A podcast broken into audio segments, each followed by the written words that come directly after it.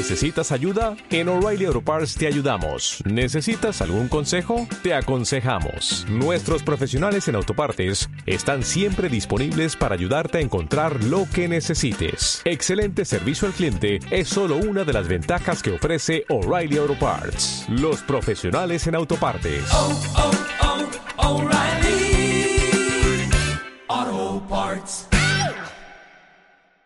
Se dice que si un cometa sobrevuela el cielo nocturno, es un presagio de agitación e inquietud. Bajo la estela de dichos augurios signios se erigen imperios nuevos, se derrumban culturas ancestrales e incluso desaparecen estrellas del firmamento. La verdad puede llegar a ser todavía más perturbadora.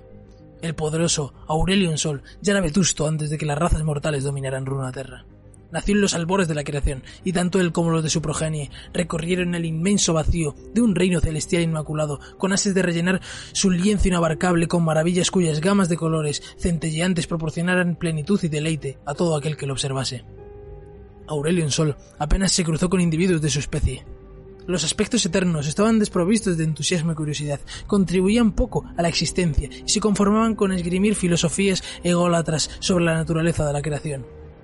Pero entonces, bajo la luz de un sol de lo más corriente que había creado hacia eones, Aurelion descubrió algo, un mundo, reinos nuevos.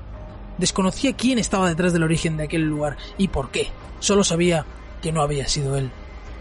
Los aspectos, que mostraban un interés inusual por este planeta, le imploraron que lo visitara. Había vida, magia y civilizaciones en ciernes que pedían a gritos a algún ser superior para encauzar su camino. Aurelion Sol halagado por este nuevo público capaz de ser testigo de su majestad suprema, adoptó la forma de un inmenso y temible dragón estelar y descendió para regocijarse en adulación. Los diminutos habitantes de la insignificante tierra de Targón lo nombraron por la luz solar áurea que les había brindado, y los aspectos les ordenaron que pensaran en una ofrenda a la altura. Los mortales subieron al pico de la montaña más elevada y lo obsequiaron con una fastuosa corona elaborada con magia sabia y precisa, y la grabaron con adornos indescifrables relacionados con el reino celestial. En cuanto ésta se posó en la frente de Aurelion Sol, supo que no se trataba de ningún presente. El objeto maldito se asió a la superficie con una fuerza inimaginable, tanto que ni él mismo pudo retirárselo.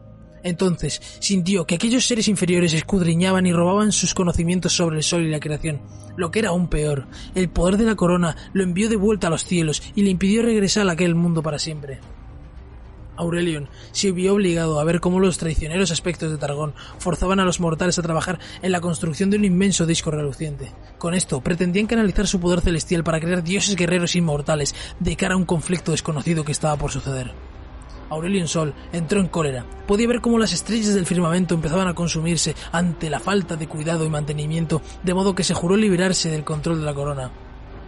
Él les había proporcionado un lugar en el universo. ¿Por qué lo aprisionaban los aspectos y sus humildes peones? Rugió de regocijo cuando el disco solar fracasó, pero no tardó en aparecer un segundo más poderoso en su lugar.